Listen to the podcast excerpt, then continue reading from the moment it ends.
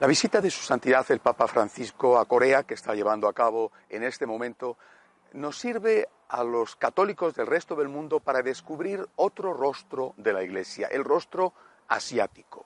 Un rostro que además el Papa Francisco tiene mucho interés, no solamente en dar a conocer, sino también en impulsar. La Iglesia en Asia tiene mucho recorrido y mucho futuro, aunque por supuesto no es fácil la evangelización allí. Incluso en países como China, por poner un ejemplo, está sometida a la persecución, también en Vietnam.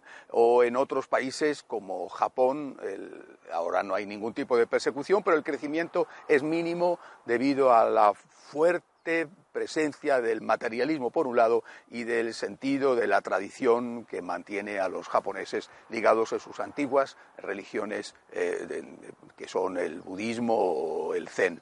Eh, en Corea, en cambio, es diferente. En Corea milagrosamente, como siglos atrás pudo pasar en Filipinas cuando llegaron los españoles, en Corea hay un crecimiento extraordinario por parte de la Iglesia Católica, también de las iglesias protestantes. Aunque los católicos son prácticamente el 10% de la población, tienen una grandísima vitalidad. Y es una historia, la de la Iglesia en Corea, singular. Es decir, la evangelización en Corea empezó con la llegada de unos libros que unos laicos llevaron procedentes de la cercana China.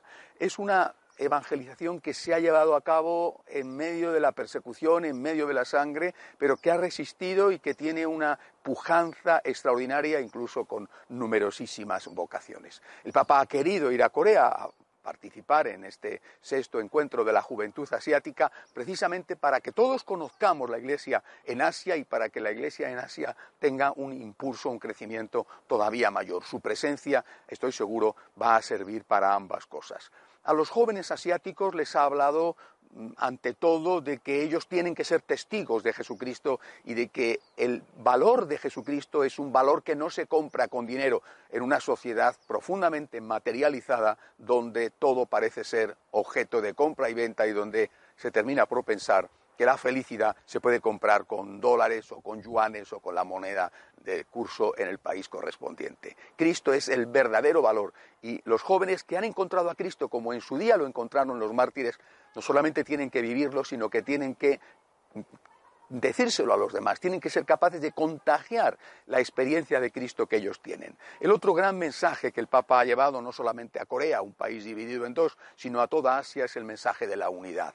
La unidad de un solo género humano, una unidad rota por doquier, repito, no solamente en Corea o en China, que también está dividida, sino una unidad rota entre ricos y pobres, por ejemplo, que eso en Asia es, es muy evidente, muy palpable, una unidad rota entre países que luchan entre sí y que están amenazados. Corea del Norte, cuando llegó el Papa, eh, lanzó varios misiles al mar, pero fue una especie de, de, advertencia de que el Papa no era bien recibido. Una unidad rota, como nos recuerda lo que está sucediendo en Irak, con las luchas entre chiitas y sunitas, de las cuales, de la cual sufren las consecuencias siempre los cristianos que están siendo masacrados allí. El Papa habla de que la Iglesia tiene la misión de recordar la belleza de la unidad y de que esa belleza de la unidad no excluye la belleza de la diversidad.